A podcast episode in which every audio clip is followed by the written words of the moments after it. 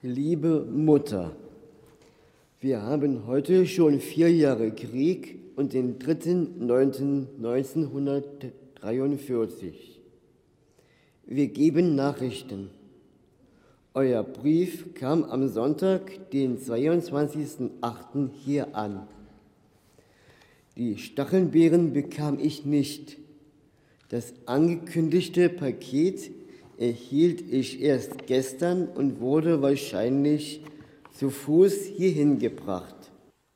Der Schauspieler Sebastian Obanski liest den Brief eines Euthanasieopfers an seine Mutter vor. Ein Brief, der die Mutter nie erreichte. Der Bundestag gedenkt jährlich am 27. Januar der Opfer des Nationalsozialismus. In diesem Jahr wird besonders an die Verbrechen der Euthanasie im Dritten Reich erinnert. In seiner Ansprache betont Bundestagspräsident Norbert Lammert, wie wichtig es ist, sich gegen das Vergessen zu engagieren. Dieser notwendigen und dauerhaften Erinnerung dient nicht zuletzt das Engagement der 80 Jugendlichen aus 15 verschiedenen Ländern, die auch in diesem Jahr als Gäste des Bundestages an der heutigen Gedenkveranstaltung teilnehmen. Wie in jedem Jahr haben sich die Jugendlichen intensiv auf das Thema vorbereitet und, die, und mit Zeitzeugen darüber gesprochen. Sie beteiligen sich an der Gedenkstättenarbeit ihrer Heimatländer und zeigen, wie es gelingen kann, das Wissen über die Vergangenheit an die nachfolgenden Generationen weiterzutragen. Die jungen Frauen und Männer, die zum Abschluss und Höhepunkt ihrer Reise an der Gedenkstunde im Plenarsaal teilnehmen konnten, hatten die Möglichkeit, in ihrer Projektwoche verschiedene Orte der Euthanasiemorde zu besuchen. Jugendbegegnung 2017 äh, findet dieses Jahr in Pirna und Berlin statt. Thema ist äh, auch das Thema der äh, Gedenkstunde Euthanasie. Es nehmen ähm, Jugendliche äh, aus 16 äh, Ländern teil, insgesamt sind es 78 und die Jugendbegegnung in diesem Jahr findet zum 21. Mal statt, hat eine gute Tradition. Zwischen den Jahren 1939 und 1945 betrieben die Nationalsozialisten planmäßigen Mord an Menschen mit körperlichen und psychischen Krankheiten. Zumeist waren es Patienten von Heil- und Pflegeanstalten, deren Leben nach der NS-Ideologie als nicht lebenswert galt. Schätzungsweise 300.000 Menschen wurden ermordet. Im Frühjahr 1940 ließ die Berliner Euthanasiezentrale in Sachsen über der Altstadt von Pirna eine Tötungsanstalt errichten. Die Nationalsozialisten nutzten Sonnenstein nicht nur als Vernichtungsanstalt, sondern auch zur Vorbereitung des Holocaust. Im ehemaligen Männerkrankengebäude wurde eine Gaskammer installiert und ein Krematorium eingebaut. Im Keller. Auf nicht einmal 10 Quadratmetern wurden hier fast 15.000 Menschen umgebracht. Also man hatte ähm, bestimmte Kriterien. Zum einen spielte also eine Rolle, seit wann die Patienten sich in der Anstalt befunden haben. Also alle, die länger als fünf Jahre in der Anstalt Patient waren, sollten gemeldet werden. Es gab also eine Liste von verschiedenen Krankheiten. Dazu gehörten die Schizophrenie, die Epilepsie. Der, man sprach damals vom Schwachsinn. Das ist also eine sehr veraltete Bezeichnung von ja, geistigen Behinderungen in ganz verschiedenen Stufen. Allerdings also muss man dabei sagen, dass sozusagen der Schwachsinn, von dem man da sprach, das ist eine ziemlich diffuse Bezeichnung. Da spielt dann später also auch so solche Dinge wie moralischer Schwachsinn und sittlicher Schwachsinn eine Rolle.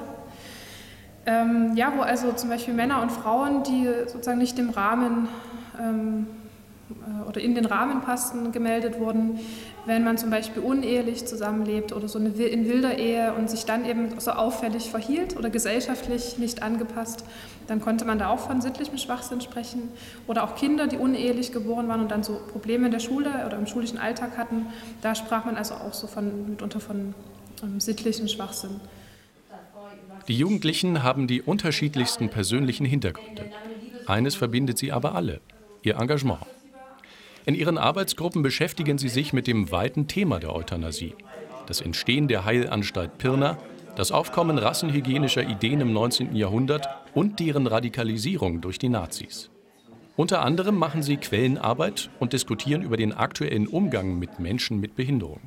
Abschließend stellen sie ihre Ergebnisse den anderen Arbeitsgruppen vor.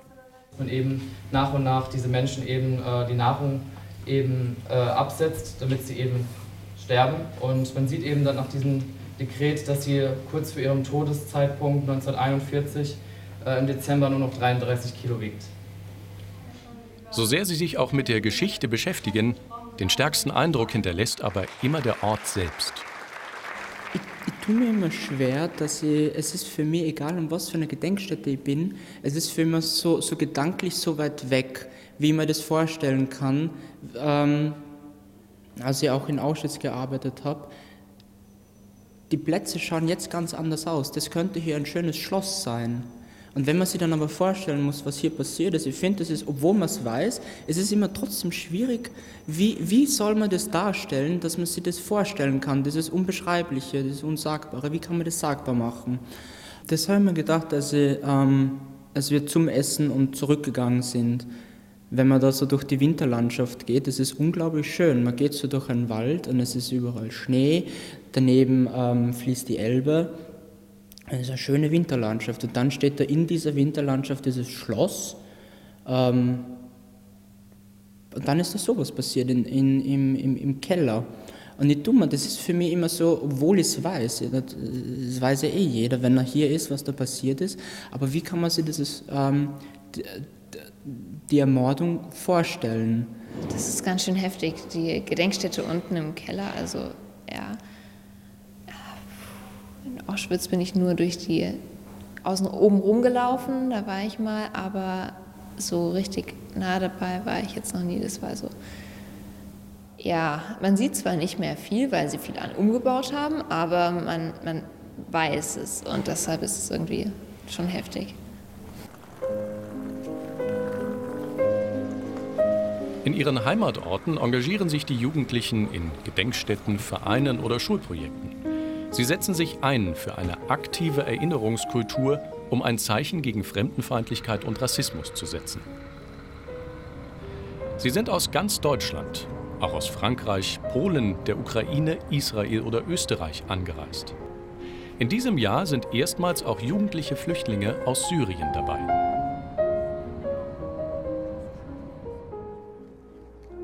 Die Geschichte der Euthanasie ist eng verbunden mit der Geschichte der Psychiatrie. Aus diesem Grund führt es die Jugendbegegnung an das Berliner Universitätsklinikum, die Charité. Hier bildet die Geschichte der Psychiatrie einen eigenen Forschungsschwerpunkt. Die Charité ist ähm, die Psychiatrie in der Hauptstadt des Reiches gewesen. Insofern ist es immer so, dass es hier besonders enge Beziehungen zur Politik gibt. Und mit Maximilian de Grines, der 1938 hier das Ordinariat übernommen hat, übrigens gegen die Mehrheit der Fakultät. Die wollte er nicht. Es ist aufgezwungen worden vom Reichsminister. Äh, mit, dem, mit Maximilian de Grinis war äh, leider äh, die Charité mit an der Organisation der Patientenmorde beteiligt, ohne dass de Grinis selbst hier Patienten umgebracht hätte. Aber er war einer der ganz entscheidenden Organisatoren, Befürwortern der, dieser ganzen Mordaktion.